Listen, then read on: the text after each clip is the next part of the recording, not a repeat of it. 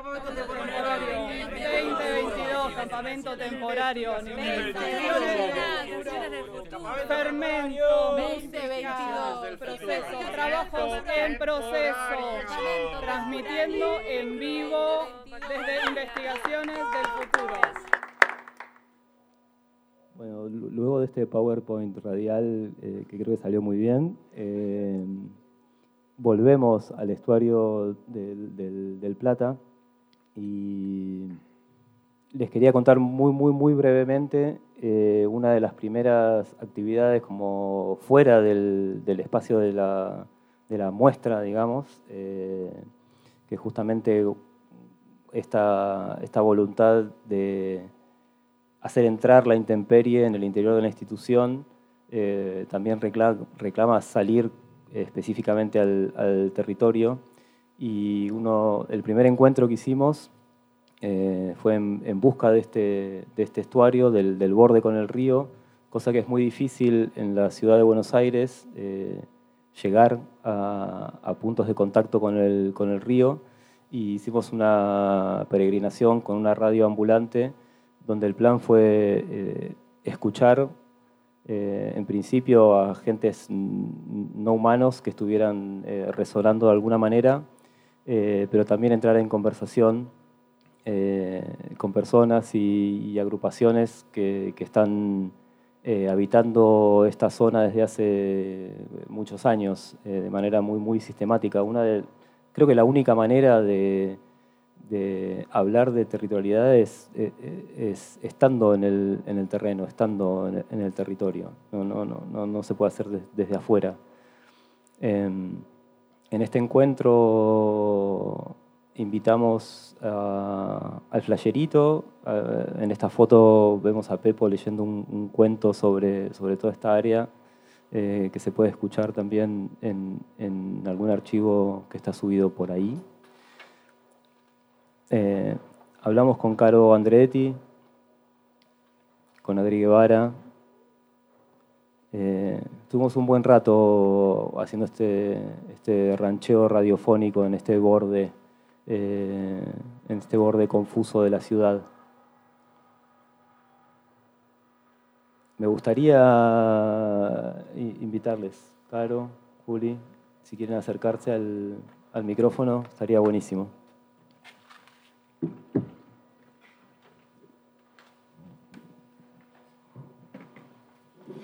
Bienvenidas. Bueno, muchas gracias. Bueno, acá en representación de Expediciones a Puerto Piojo, estamos Juli, Juliana Ceci, eh, y Expediciones también es Sonia Neuburger y Carlos Bradín. Eh, bueno, y en esa, ese día, bueno, fuimos como parte también del el colectivo ribereño, que, bueno, es como esto también que nos pasó con el proyecto de expediciones, que fue ir creando eh, instituciones en la medida, o organizaciones en la medida que el proyecto iba creciendo o se iba como ampliando.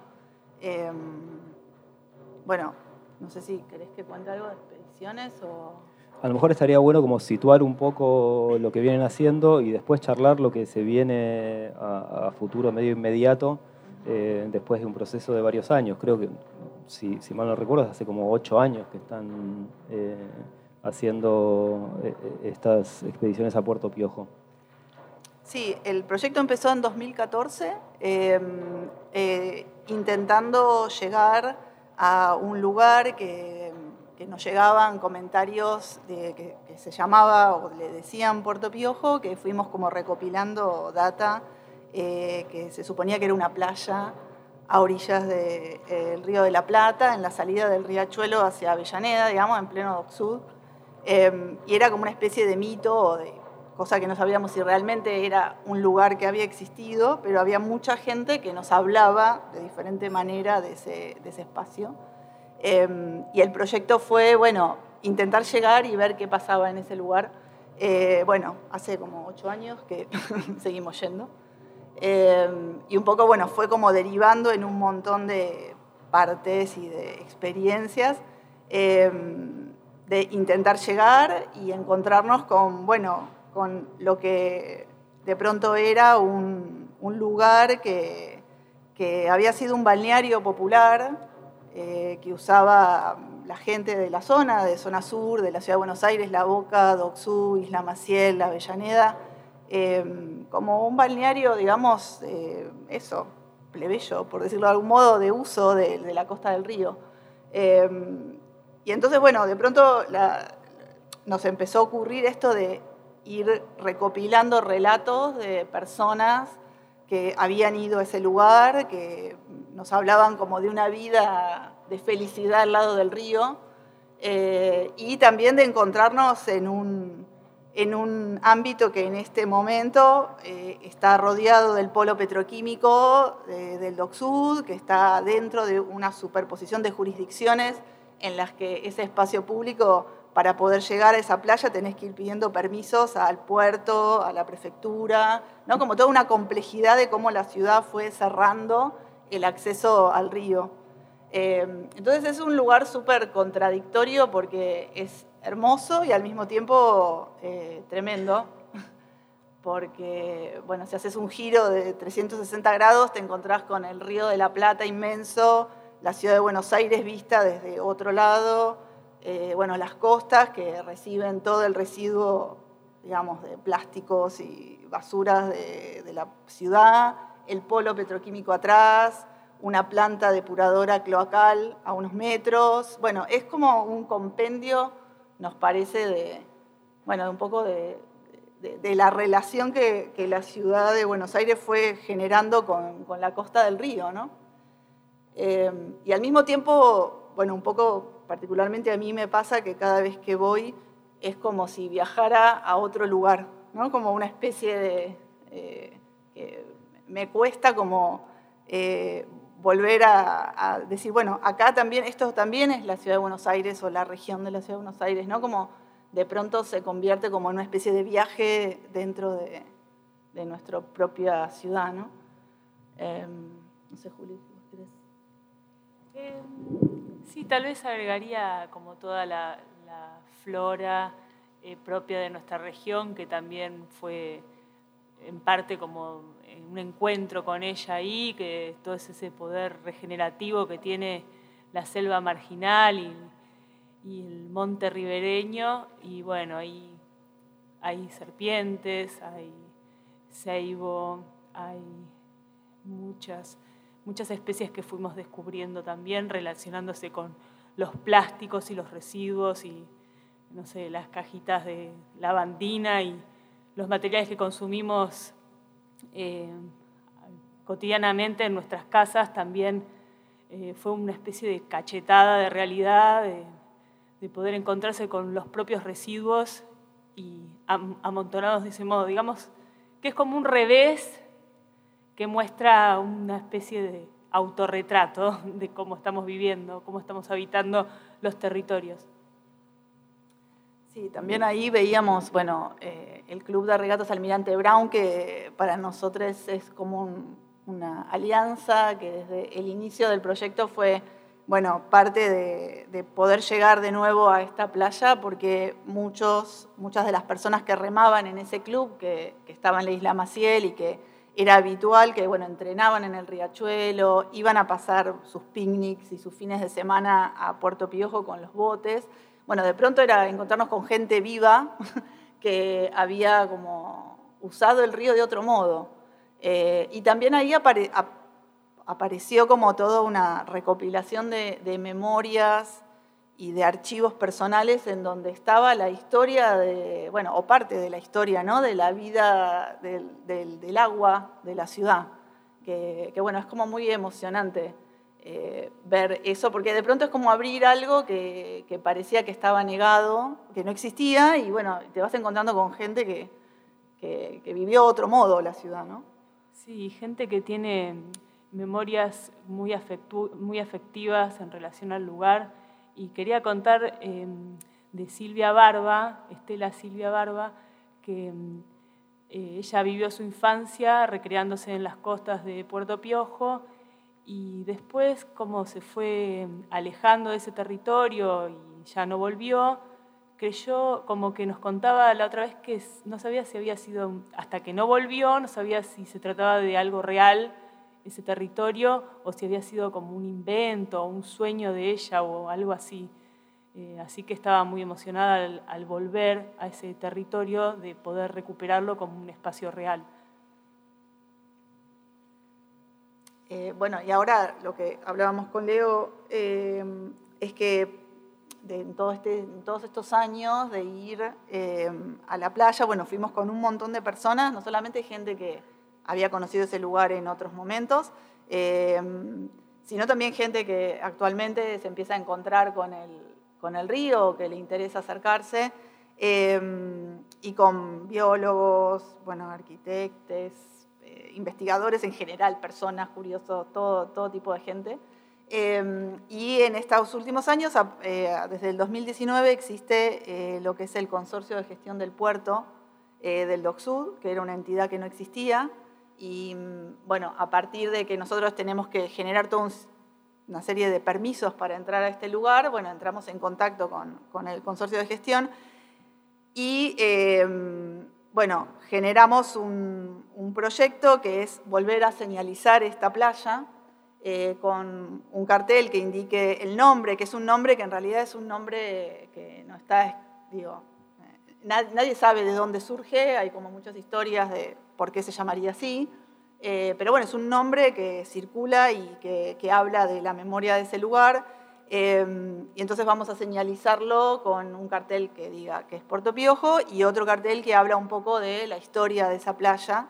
Eh, y además, en toda esta deriva de, Puerto Piojo, también tenemos lazos con varios puertos piojos en el mundo, que es una de las este, líneas que investigamos y que fuimos encontrando que este nombre se repite en un montón de partes, eh, entre ellas en la Argentina y en el mundo.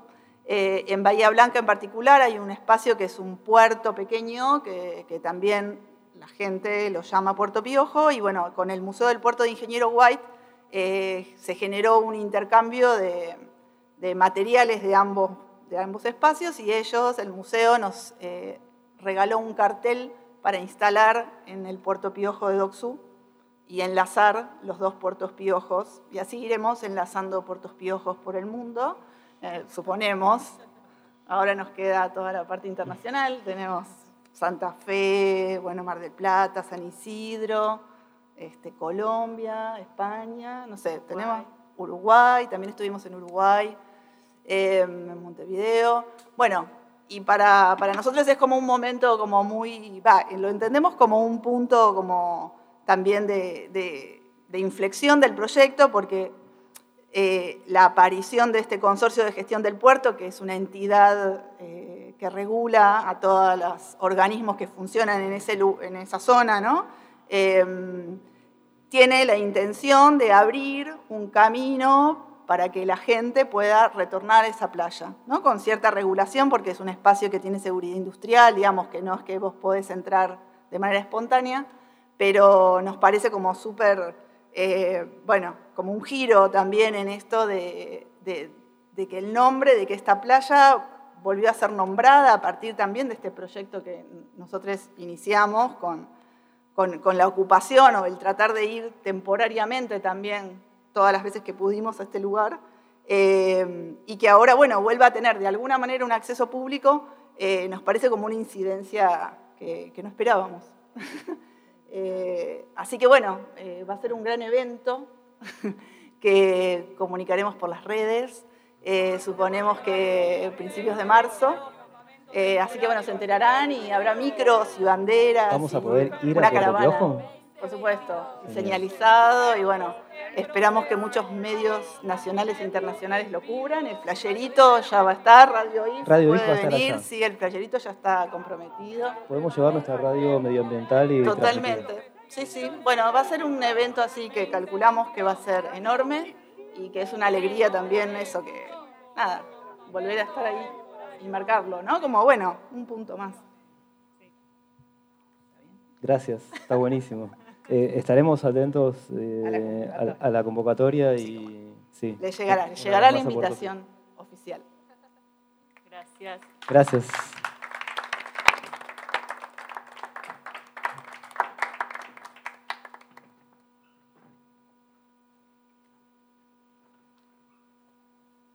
Bueno, y este encuentro radial, que también es un encuentro presencial, eh, obviamente, no sé, habrán notado que, también la intención, o en principio la intención, eh, es compartir en qué estamos para poder eh, pensar cómo cruzamos data entre nosotros y acciones y probablemente construir una agenda concreta para para hacer alianzas y, movidas.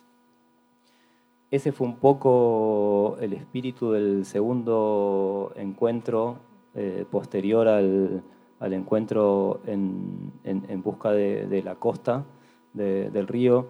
Hicimos un encuentro en, un interior eh, en donde nos juntamos para, para pensar un, un programa posible de la Universidad Paralela que se pueda extender en el tiempo y que justamente se dirija hacia, hacia esta eh, conversación sobre los comunes, creo, que esa es una de las cuestiones. Eh, en este encuentro armamos una serie de mesas de, trabajo, que ya no me acuerdo bien los temas, eh, pero tenemos pegados ahí en la pared los papeles que resultaron de, de ese encuentro. los voy a tratar de recordar tal vez está bueno nombrarlas. Una de las mesas eh, se discutía sobre, se proponían cosas en torno a urbanismos de la cooperación, eh, que es algo que vienen trabajando los A77 desde hace un tiempo. Eh, pensar urbanismos que, que, se producen a partir de, de, un habitar concreto en el, en el territorio y, y, no que, que suceden a partir de algo que está bajado desde arriba, sino algo que em, emerge de la misma habitabilidad de ese territorio y de todos los conflictos eh, en el medio de esto. Otra de las mesas tenían que ver, que habíamos invitado a Meli Scioli de Club de Reparadores, tenía que ver con eh, el uso de herramientas libre y el derecho a, reparar. Otra iba sobre economías. Eh, otra se llamaba Otras inteligencias, y era bastante abierta porque podíamos pensar que otras inteligencias eran, son las inteligencias de entidades no, humanas, pero también están esas otras inteligencias humanas que están como por fuera eh, de, lo regulado y que no tienen eh, demasiada voz. Eh, ¿Qué más teníamos? No me acuerdo, había dos mesas más. Agua, sí, una era sobre agua, tierra y no me acuerdo qué.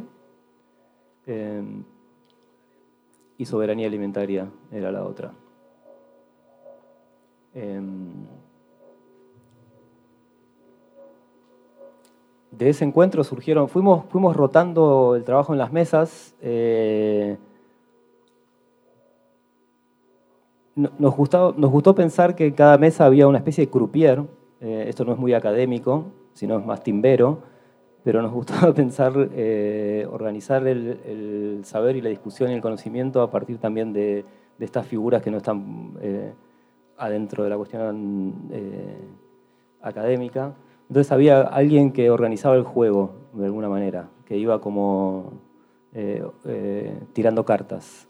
Eh, y, a su vez íbamos rotando, también eh, estaba esta figura del, grafólogo o del escriba que tomaba notas y hacía diagramas. Y creo que es un buen momento para convocar a quienes participaron, que fueron eh, muchos. Acá está, está Frank Paredes de la Paternal Espacio Proyecto. Bueno, también estuvo Elif, eh, Roger, Gustavo, Lucas, eh, Juliana también participó. ¿Quién más? ¿Quién? Adri, ¿cómo me estoy olvidando de Adri? Adri.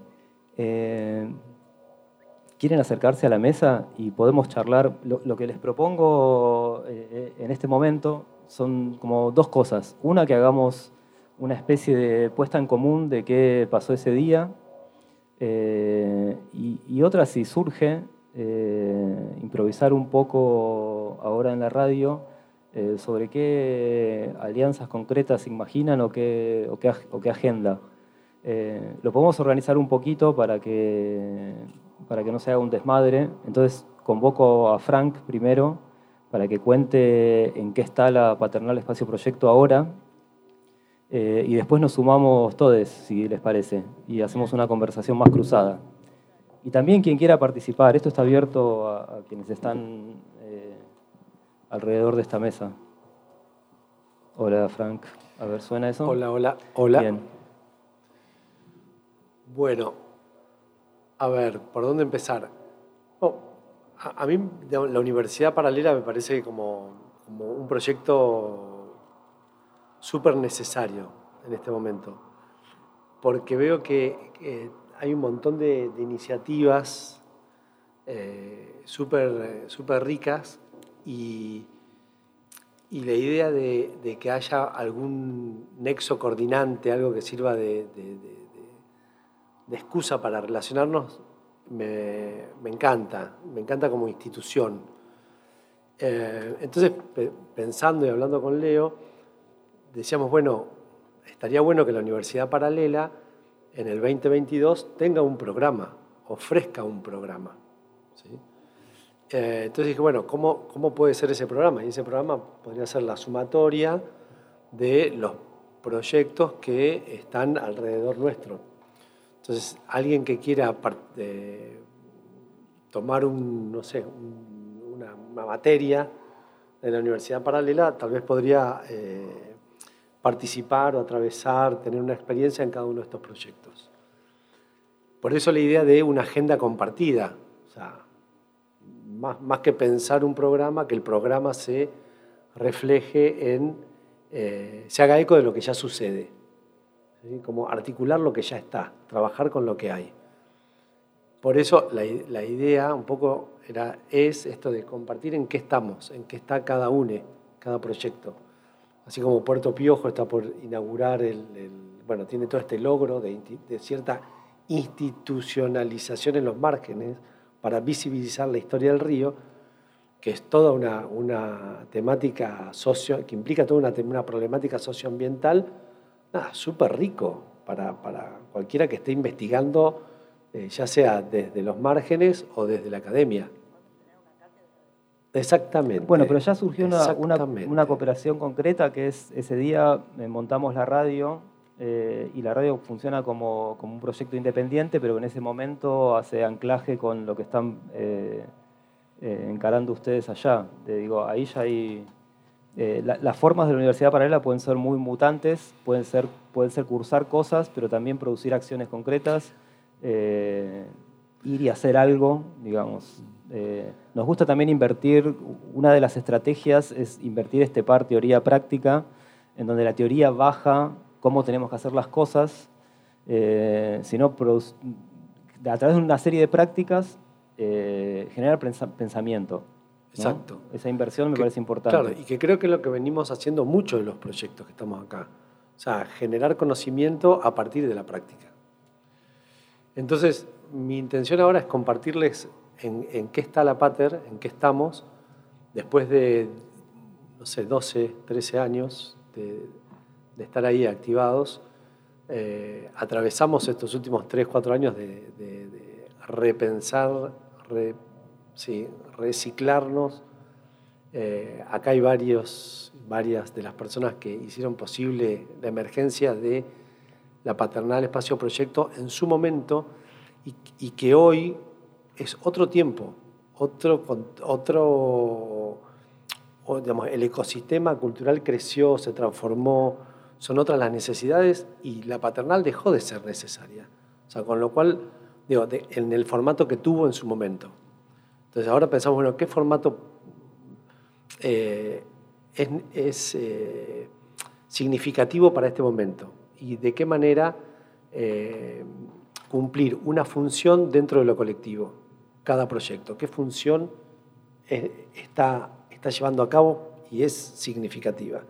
Digo, más allá del juego al que muchas veces nos vemos ahí este, eh, ¿cómo se dice?, empujados y que tiene que ver con el campo del arte, la exhibición, ¿qué es lo que realmente hoy estaría, estaría siendo eh, necesario para, para estos saberes alternativos que permitan eh, incluirnos en otros, en otros relatos, eh, generar otros relatos, en fin.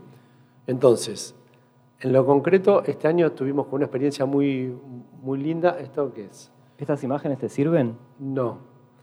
Fíjate, ahí te dejé un, eh, sí, yo te dejé a eso. Bueno, Esta. Esto es un proyecto que llevamos a cabo en el barrio de la Paternal, concretamente, que forma parte de uno de los programas que se llama Conjugar Comunidad, Conjugar Ciudad. Y a este proyecto le pusimos Conjugar Comunidad, que básicamente lo que se propuso es promover el diálogo entre vecines de la, de la Carbonilla y del barrio la Paternal, ¿sí? a partir de, la, de lo identitario del barrio. Entonces, Empezamos con, unos encuentros de diálogo entre referentes culturales y políticos del barrio. A partir de esos encuentros empezamos a bajar a, tierra esos talleres que habíamos propuesto a puntos de cultura, que dijimos, bueno, pero en realidad esto no lo imaginamos nosotros, qué es lo que, lo que está, podría estar necesitando el territorio. Ahí hay, otro, otro videito. Entonces, eh, yo te dejé un drive con links. Este. Sí. El que le sigue, anda así como en, esa lista. ¿Este de acá? Sí. Entonces generamos distintas, eh, distintas estrategias para, para que los vecinos se, se, sumen al proyecto. Hicimos una convocatoria de fotos del barrio. Las, eh, los vecinos mandaban las fotos y con esas fotos un taller de bordado de Nelia Gaguín junto con, con Nilda Rosenberg, se ocuparon de organizar el, todo lo que es el, bordado, llevar a bordado esas fotos. Entonces, eh, alumnos, vecines, se dedicaron a, a bordar, a elegir una foto y a partir de ahí bordarla. Eh, todo esto como para, con, la idea de, fortalecer el lazo con el territorio, como buscar esa visibilización, identificación con estos lugares que empiezan a, perder, eh, no sé, a, perder valor en líneas generales, sobre todo a desaparecer, con un proceso de gentrificación bastante feroz que está en este momento sucediendo. Al final de este proyecto, lo que hicimos fue, por un lado, el, mirá ahí lo puedes agrandar. Por un lado, con esos bordados, que fueron 50, eh, hicimos una especie de procesión, de marcha, eh, pasando por distintos eh, lugares que tienen que ver con la lucha de, de los vecinos en el barrio, y creamos un recorrido lúdico, autoguiado, con distintos puntos en el barrio donde cualquiera puede ir este, y aprender un poco de, estos lugares del barrio eh, desde, desde, las consignas que tiene cada, cada punto del, recorrido. Entonces, acá lo que hicimos fue, con quienes participaron de toda la movida, más otros que se, que, se fueron sumando, pasar por, esto, este es el cine de teatro Tarico, este es un grupo de de teatro que se sumó y fue haciendo algunas performances en distintos puntos. Acá estamos marchando con, estos lugares que queremos preservar. Lo que está atrás, ahí mío, ese cartelito amarillo, que plagiando la, gráfica de la, ciudad, eh, son las postas de cada uno de estos juegos. Esta e-, ese es uno de los vecinos en defensa de la, estación, de la paternal, que no se tiró abajo, quedó ahí medio oculta, pero no se tiró abajo. Este, y hoy por hoy lo que queda en el barrio, lo que hoy está en el barrio es un juego de 16 postas que consiste en ir de, de un portal a otro. Un portal es el Cine Teatro Tarico, otro portal es el Colegio Lorca, que está en la isla de la Paternal, que es donde se quiere llevar a cabo el proyecto de 11 torres de 17 pisos en un espacio verde y que, bueno, que, no da. Eh, entonces, nosotros armamos esto con, esta idea de, eh, política poética, de, visibilizar ese espacio, de que se habite más ese espacio y, que lo podamos seguir eh, defendiendo de alguna manera. Este es el, el lanzamiento de avioncitos de papel, que siempre promueve el movimiento inútil. Este, acá en este colegio hemos hecho muchos proyectos con, con Agus este, y con Gabo. Bueno, este, este, o sea, en el territorio está este, esta visita lúdica autoguiada que puede servir para alguna, algún taller, algo, alguna actividad de la universidad paralela, tal vez en alianza con alguna cátedra de arquitectura, ¿por qué no? Este, o con algún, no sé, este, ejercicios sonoros, no sé. Eh, pero está instalado en el territorio. Después, eh, algo más en, que, en, lo que estamos, para, seguir abriendo, que es, ahí si querés, eh, Ambart. Ahí. Bueno, esto es otra, otra, otra, otra cosa en la que estamos metidos, que es una suerte de, plataforma que promueve la vinculación entre prácticas artísticas y eh, activismo ambiental. ¿Sí? Se llama ambarlab.com.ar, eh, que básicamente la idea es salir del monocultivo de Instagram ¿sí? y eh, tener un lugar donde nos podamos encontrar, saber qué es lo que se está haciendo en distintos territorios. Eh, es una plataforma que, se puede, que, está, que está iniciándose, está bastante verde, pero tiene una agenda, ¿ves? Tiene una agenda, eh, tiene, la idea es que uno se arma su perfil y puede ofrecer cosas, pedir cosas, eh, sumar eventos a la agenda. Mira, si vas a, hay un mapa, muy bien, que la idea es geolocalizar proyectos, entonces uno cuando llena su perfil pone dónde está y ahí este, después va a aparecer geolocalizado. Esto está, digamos, para, para abordar. esto se está haciendo con el ayudo de la Fundación Williams, que puso unos, unos morlacos como para avanzar sobre esto. Estamos haciendo encuentros territoriales, vamos a hacer uno en la ciudad de Paraná, la primer fin de semana de abril, en una isla. Esa isla, que es la isla Puente, eh, hay muy buena onda con eh, les ambientalistas y eh, quedaría como un espacio de ensayos de arte y ambiente para la universidad paralela, obviamente. Em, si te vas al próximo link o, directamente ahí donde, bueno, ese. El próximo link. Sí. Este es para ir directo al directorio, es una, mm, convocatoria que hicimos con, Diana Campos y Cristi Aymaretti, eh, que si vas bajando llama Humedales para Mapear, y, la anidamos en esta plataforma, porque había una community manager, porque es una forma de ordenar y visibilizar proyectos. En fin, esta plataforma está para pensar eh, acciones, actividades. La mayoría de los proyectos que se ven ahí cuando bajas son los proyectos de humedales para mapear, que seleccionamos 36 proyectos. La mayoría de Entre Ríos y Santa Fe, pero después hay de provincia de Buenos Aires, Patagonia, en fin. Y pasando, estoy, abriendo la agenda. Estoy abriendo la agenda para ver qué, qué es lo que se cruza. Sirve verse, sirve verse es, eh, se cumplieron 10 años de que un verano con, con, con Agu, con Gao, hicimos, eh, dijimos, bueno, eh, lo, que más nos gusta, lo que más nos gustaba de ese grupete es lo experimental por lo experimental y nada más que lo experimental y sin ningún tipo de, de ¿cómo se dice?, de pretensión que la de pasarla bien haciendo lo que más nos gusta. Eh, y a partir de ahí armamos un método, que ahí sí podemos ver algunas de las... Este, esto fue el sábado pasado, quédate ahí por favor.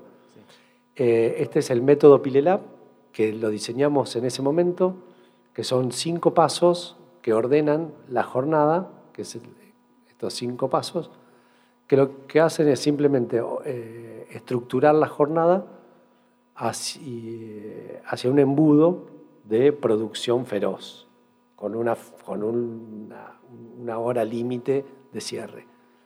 Este, y que lo que apunta es a ejercitar el músculo colaborativo, colaborativo y en, el corto plazo, es bastante, eh, ¿cómo se dice?, express. Eh, y de alguna manera, bueno,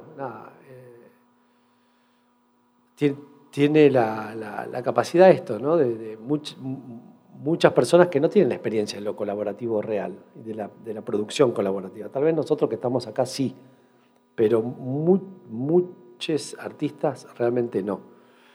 Eh, entonces, bueno, acá estas jornadas armamos una para una en Capital Federal con la temática de extractivismo urbano, donde Adri nos, nos contó un poco, un poco bastante sobre esta temática. Este, ahora viene uno en Diamante Entre Ríos con la temática humedales y eh, otro que se va a dar en eh, en Córdoba, ahora la primera quincena de marzo. Esto es un dispositivo de trabajo, o sea, se puede llevar a cualquier territorio con cualquier temática, y no necesariamente eh, artistas trabajando. La idea, a mí me interesa mucho la, la posibilidad de generar jornadas donde se trabaje esta misma, este mismo método, pero donde haya tal vez un componente más científico, este, un componente artístico, otro componente, no sé, más social y ver qué, qué, sucede en estas jornadas. Creo, que, creo también, y esto lo, lo, venimos charlando con el, con el, grupo de Sirve Verse, eh, hay, algo de, la, de, estos encuentros que tienen mucho que ver con, la, con, con una palabra que es la palabra innovación. Y yo estoy a favor de recuperar ciertas palabras, de hacer uso de esas palabras, de esta apropiación creativa de los discursos que genera el poder, que se, apropia todo lo que venimos hablando. O sea, la creatividad en un momento no la pudimos, hacer, es como el color amarillo, no se puede usar. La palabra creatividad, uy, no, ojo que la... como, ¿De qué manera nos podemos reapropiar de esos términos a favor de nuestros objetivos y de nuestras intenciones? Eh, como de dejar de tener miedo de, ciertas palabras y, hacer realmente eh, uso para, bueno, para nuestros fines. Y finalmente, seguimos con el programa de residencias, lo estamos relanzando. La idea, la idea es que la UP pueda contar con, con, ese, con el espacio concreto de la paternal. Estamos en las residencias, estamos en red, somos más de 30 residencias de, la Argentina que estamos empezando a a nuclearnos y a generar. Este es un encuentro que hicimos el año pasado, eh, donde empezamos a, definir líneas de trabajo. Eh, este es un chivo, mañana eh, inaugura a Nicolás, que, que, viene, que es arquitecto y trabaja la relación entre naturaleza, ciudad, dibujo. Nos esperamos mañana. Este, pero bueno, lo interesante es que en esta nueva etapa no nos interesa recibir artistas porque, nada, porque vienen y, generan contenido y, recurso monetario cuando vienen de afuera, sino que realmente sea gente que trabaja en nuestras temáticas.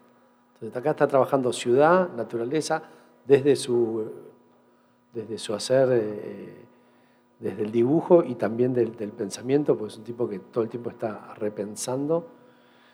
Eh, y ahora viene una nueva residente, que es de Tucumán, que está haciendo un mapeo de problemáticas socioambientales en, su región y ahora va a hacer un relevamiento socioambiental en el barrio La Paternal y alrededores, buscando ver qué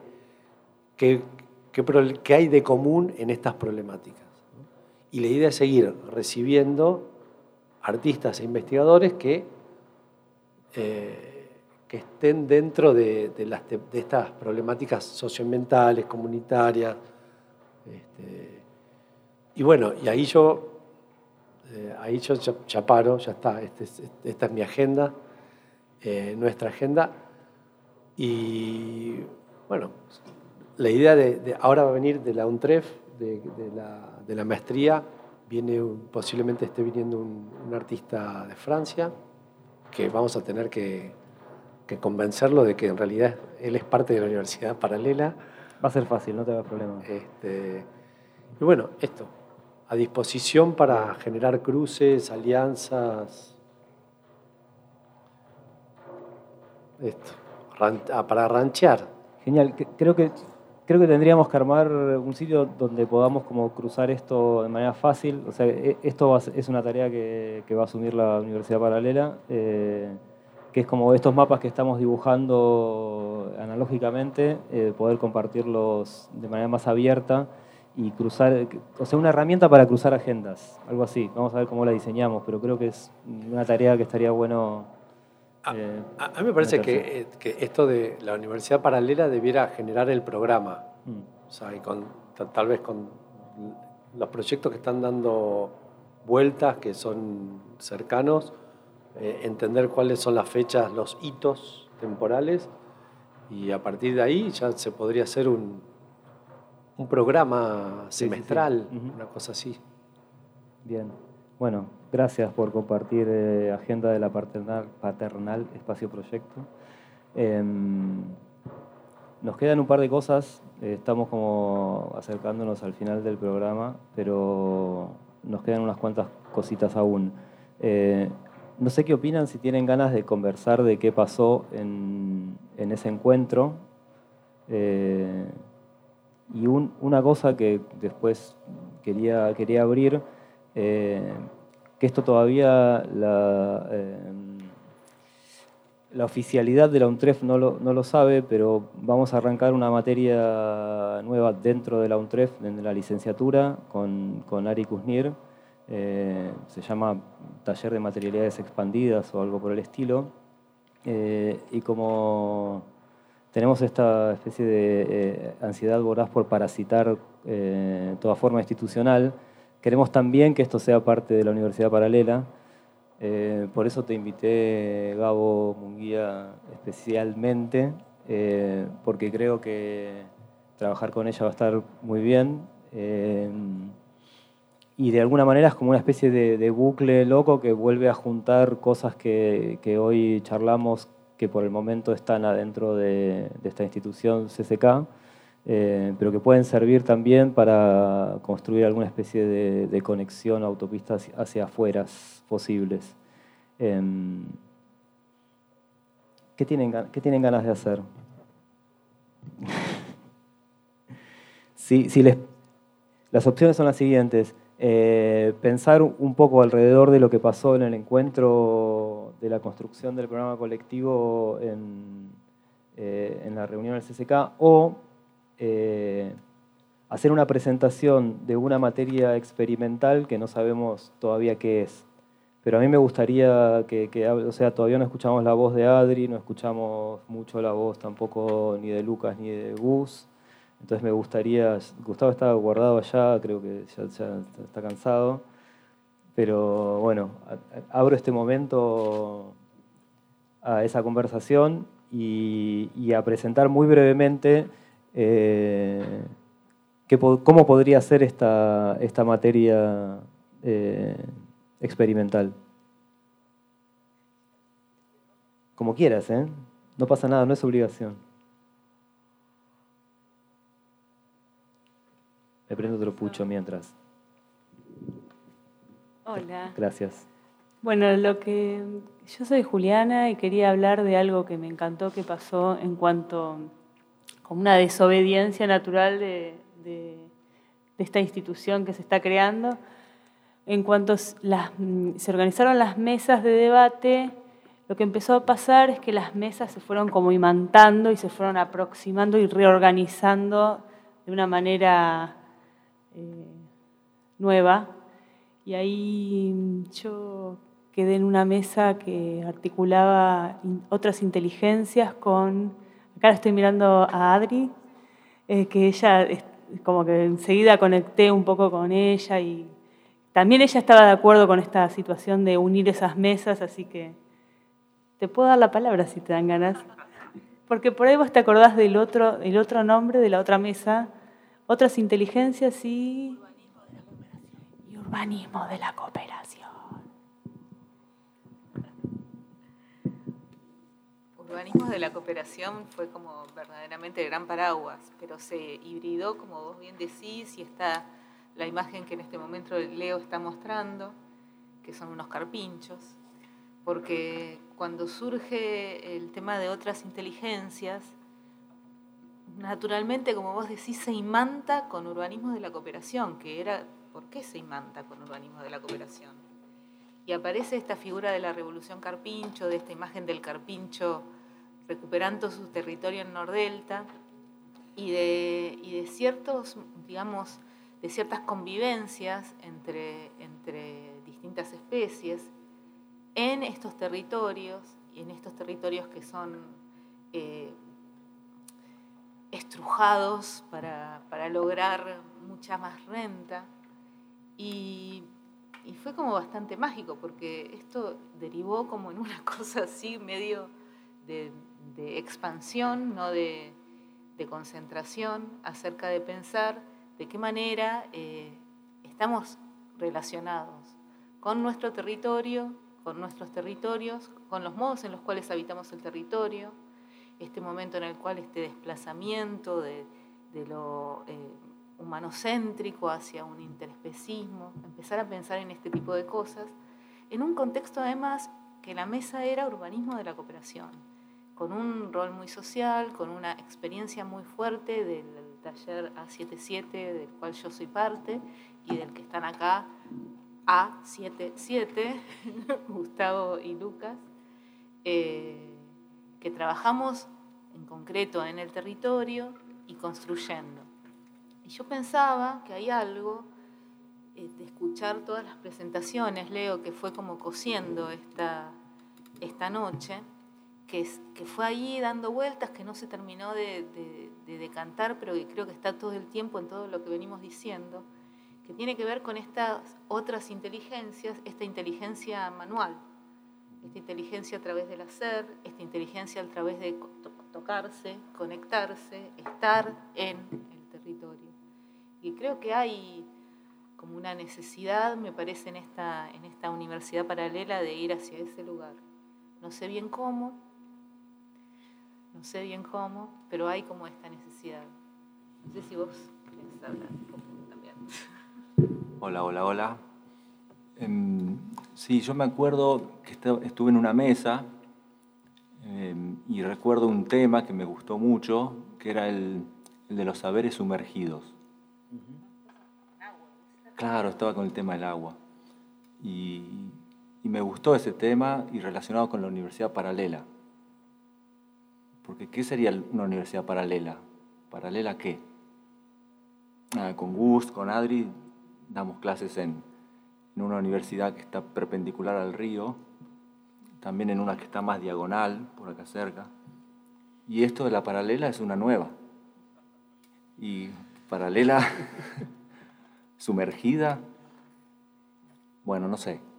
Y, había un tema que justo en Concordia tuvimos una experiencia constructiva muy, muy interesante y, y hay unas, unas maestras eh, enseñan eh, alimentación como muy alternativa, ¿no? alimentación a través de, todos esos yuyos que vemos en todas partes y todo es comestible. Entonces ahí descubrimos algo paralelo, que es muy interesante. Y bueno, eso se discutió en la mesa esta y quedó ahí pendiente para articular con otras cosas. Gracias. Bueno, eh, la, pregunta por, por, el nombre, que estuvo bueno, León, que lo explicaste hoy respecto a, las derivas que tenía el nombre, porque en algún momento no era paralelo, era otro, otro nombre. ponerle que periférica, no me acuerdo cuál era el otro nombre que tenía. Eh, provisoria. Provisoria. Eh, pero como sea, eh, en esto que dice Lucas, yo lo que empiezo a ver es que probablemente es encontrar, no la necesidad de, nuevas cuestiones centrales, sino de entender que en, aquello que está oculto o aquello que no estamos viendo hay algo. el martes tuvimos el anterior Bermud, que estuvieron las serigrafistas queer, y lo que más nos quedó creo que fue el afán acerca de lo incierto, ¿no? de que no, no, había realmente eh, todavía qué. Y en lo que decías vos, Adri, recién, algo se veía también de eso. No sé qué es todavía esto, pero me, da la impresión de que tiene que ver con, por lo pronto, insistir un poco sobre rondar un poco más eh, y no tener ansiedad. El campamento temporario. 22, campamento temporario. Bueno, nada, eso, que me parece que hay, algo eh, que, tienen las instituciones, que es la impaciencia como, como modus operandi, ¿no? Yo necesito responder de tal forma, necesito actuar de una manera muy pragmática en el sentido de de ejercitar la respuesta dentro de un protocolo de, eh, si se quiere, de celdas que están como interactuando, pero que cada una tiene que ir, por un lado, como casi maquinalmente. Eh, y me parece que uno de los postulados tiene que ser de, tener un poco más de paciencia, de que no, no, no, no hay necesidad de que, que, tiene que haber como cierta convicción de que no hace falta resolver nada, ¿no? como una tranquilidad respecto a la, a la, colectividad que se produzca. Eh, y en ese sentido eh, hay una, una, cierta tecnología en eso, eh, que va de la mano del urbanismo, que es este, tal vez las experiencias que tuvimos con Lucas, las más fructíferas, fueron aquellas en las cuales en la confianza de, un grupo eh, haciendo lo mismo, surgía lo que surgía. Siempre iba a estar bien eso. Es algo de lo que dijimos justamente el martes también. ¿no? Eh, entonces, en ese sentido, me da la impresión que eh, hay que por ahí estar este, alertas y, en búsqueda de refinar un poco esas palabras o esos temas pero también a la espera de que se vayan retroalimentando, ¿no? Porque eh, recién Juli decía, bueno, tocó una mesa con otra y estuvimos juntándonos y seguramente eh, pudimos haber hecho cinco combinaciones más si, queríamos, de temas, de, eh, conceptos o de, cuestiones que estaban dando vueltas. Y todas ellas iban a llevar a un buen punto. Digamos. Esta, esta relación que hacía Lucas recién a mí me gustaba porque ellos trabajaron también la soberanía alimentaria, por eso entró el tema de Mariana y de la, alimentación. Y entonces este, el vínculo entre el agua y la alimentación tenía que ver con el saber sumergido. Entonces apareció una cosa mucho más grande de dos temas que aparentemente no tenían vínculo entre sí.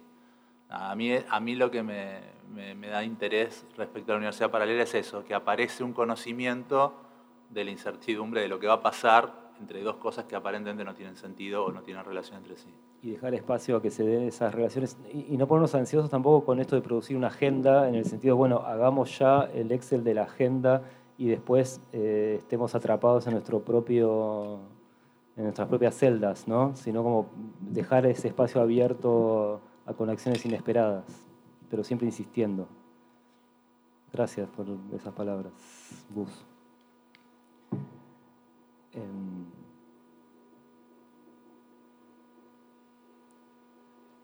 Bueno, estamos, estamos, llegando, estamos llegando al final. Eh, pero, Gabo, ¿tenés ganas de, conversar un ratito con nosotros? ¿Informalmente por la radio o, informalmente como? Vení, vení, acércate.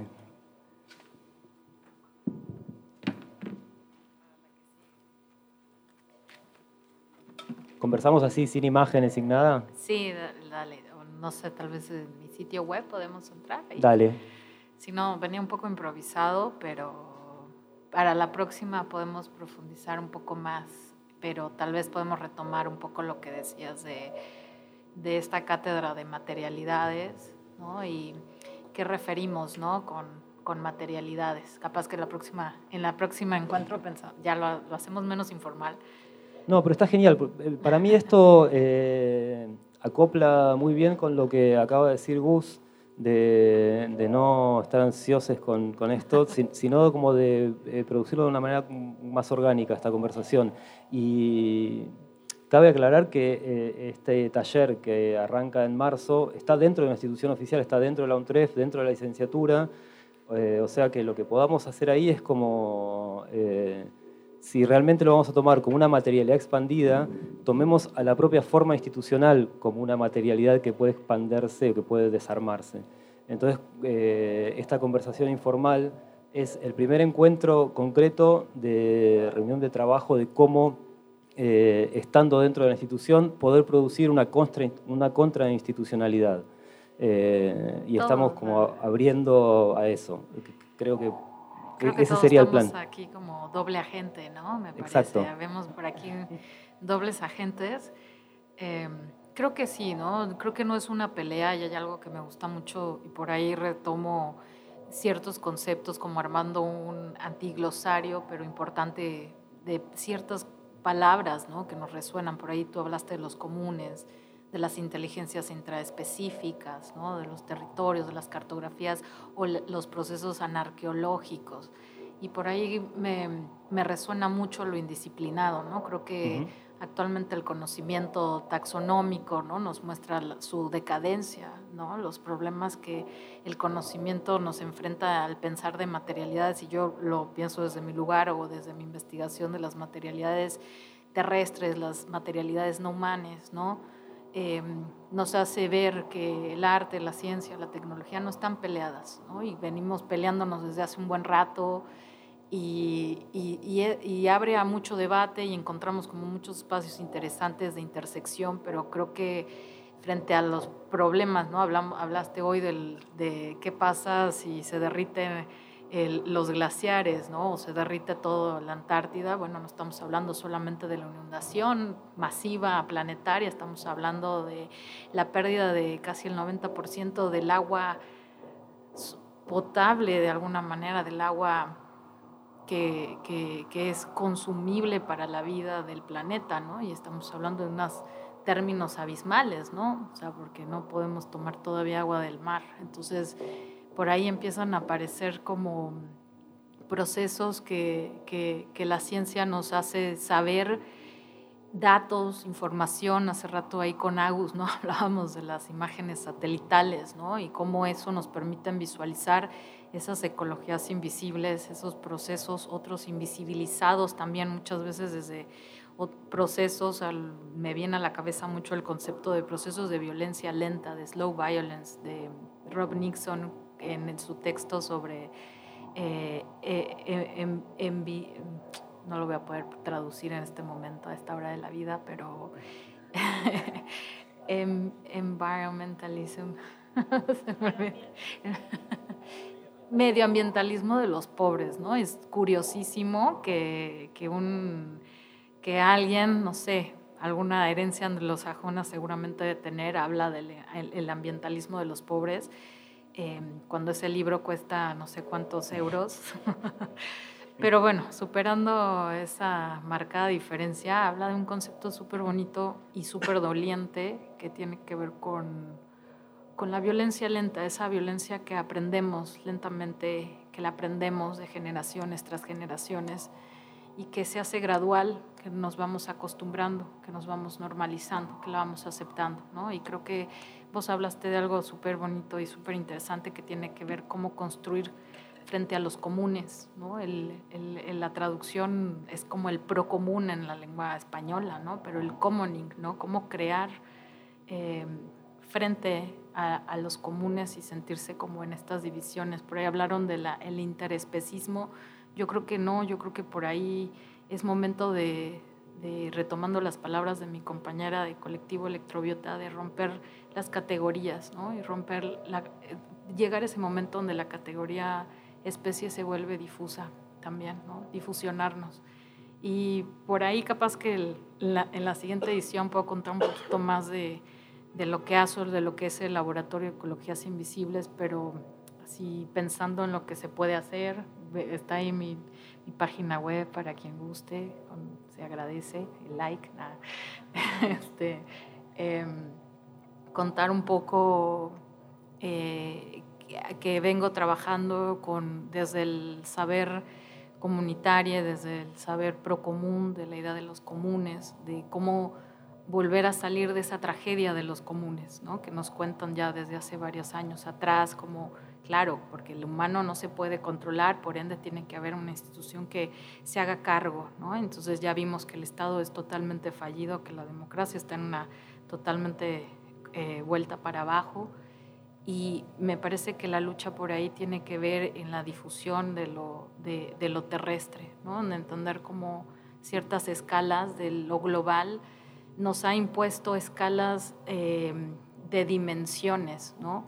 Mientras que lo terrestre no es, un, no es una palabra de dimensión, no es una escala de un tamaño, es una escala de un cuerpo, estamos hablando de, un cuerpo planetario. Y lo que veo aquí, lo que hemos hablado creo que todos el día de hoy, es cómo hablamos de los territorios, cómo construir mapas, pero yo creo que tiene que ver cómo, cómo somos cuerpo todos juntos, ¿no? todos juntos de alguna manera en este cuerpo planetario y pensarnos como desde un lugar más geobiológico, ¿no? los sistemas de terrestres, por ejemplo, el ciclo de carbono, que actualmente pensamos, ¿no? El CO2, uy, maligno. No, no es maligno, ¿no? O sea, es uno de los elementos fundamentales para la vida. Nosotros emitimos CO2 y lo requieren las plantas. Entonces, ¿cuál es el problema? ¿no? Lo sabemos, ¿no? El exceso de, desde la actividad antropogénica y también creo que por ahí, pensando en, la universidad paralela, cómo se infiltra, viene muy bien ¿no? en, en cómo generar prácticas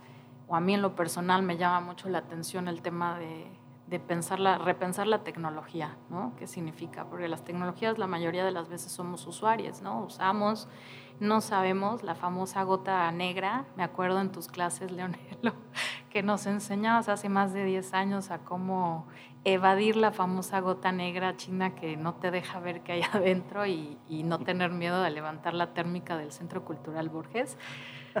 Ah, sí, ¿eh? ¿te acuerdas? Me acuerdo, ahora, ahora recuerdo.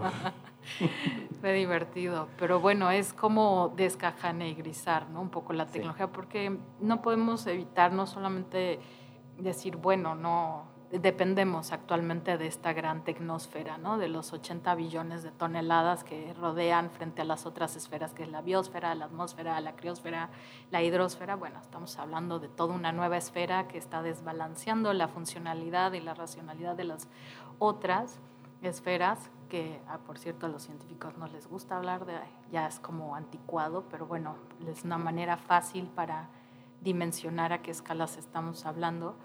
Y mm, a lo mejor me, insisto, me viene un poco a la mente cómo las tecnologías que usamos generan también conceptos y conocimientos muchas veces hegemónicos, ¿sabes? No están hechas para algo, ¿no? Hace rato hablábamos con Agustín ah, de los satélites y de SpaceX y, las imágenes y la verdad que una capacidad de, de instrumentación maravillosa pero no podemos dejar de pensar que construyen cierto tipo de conocimiento y cuando y realmente aprendemos del mundo a partir de esas tecnologías porque cuando queremos saber el clima pues prendo mi celular no y veo este no sé weather lo que sea o el clima y bueno estamos hablando de mapas de predicción no gigantes algoritmos inteligencias artificiales funcionando a mil y entonces no podemos negar que nuestro contacto directo con el mundo está desde el proceso de la predicción, del mapeo, de la zonificación, de la visualización. Entonces,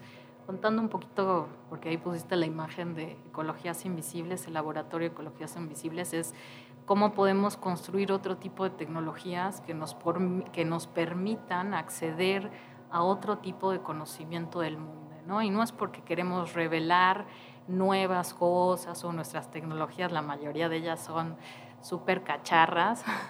Creo que estoy en el club del cacharreo, entonces no hay problema.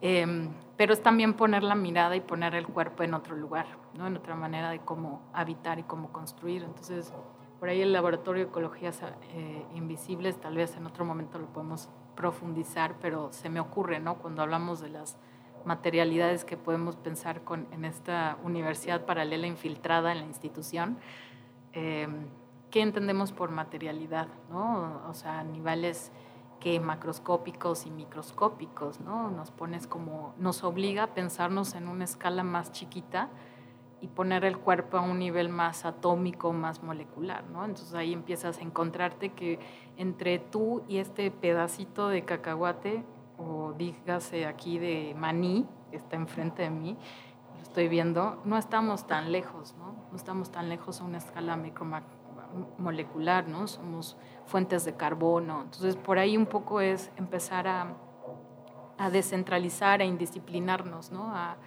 a, otros pensamientos. Así que no sé si Leonel lo, tenemos muy improvisado, ya es tarde, ya no quiero cansarlos, también ya me tomé varias cervezas y me aturdí un poquito. Yo, estoy sediento. Pero bueno, muchas gracias por la invitación y muchas gracias a todos por, por, presentarnos sus proyectos, las experiencias, esta idea del generar común. Me encantó, o sea, realmente felicidades. Además, me, me encanta reencontrarme con gente que sea un montón de, tiempo que no veía y darnos cuenta que somos muchos, ¿no? Los que estamos preocupados, los que estamos activando, los que estamos intentando rehacer un mundo comunitario, ¿no? En, esta, en este momento de crisis. Gracias. Yo no, no, tengo mucho más que agregar. La verdad que creo que eh, estuvo eh, genial escucharte y no tenemos que ponernos a hablar de ahora del taller y tal, porque me parece que tiraste como un montón de, líneas que, nada, que las cuales podemos cabalgar eh, juntos. Así que te agradezco mucho y creo que estamos cerrando el programa, ¿verdad? Eh, ya vi bostezo, vi un par de bostezos. Y no sé si queda algo para tomar, pero lo intentaremos. Si no, vamos al kiosco. Eh, voy a de a poco subir el viento que está sonando en la radio y lo dejamos ahí de fondo y si después tenemos ganas ponemos algo de música humana. Eh, les agradezco un montón. Eh, el campamento temporario sigue funcionando hasta el 23 de febrero. Irán ocurriendo cosas. 24, 24 de febrero. Irán ocurriendo distintas cosas. El sábado va a haber unos conciertos va mutando lo que pase acá y ahí obviamente hay un montón de cosas fuera de, programa, que es tal vez lo que más nos gusta que pase en campamento. Así que invitados todos. Eh, les agradezco un montón. Seguimos, seguimos en campamento y nos escuchamos y resonamos en breve. Gracias.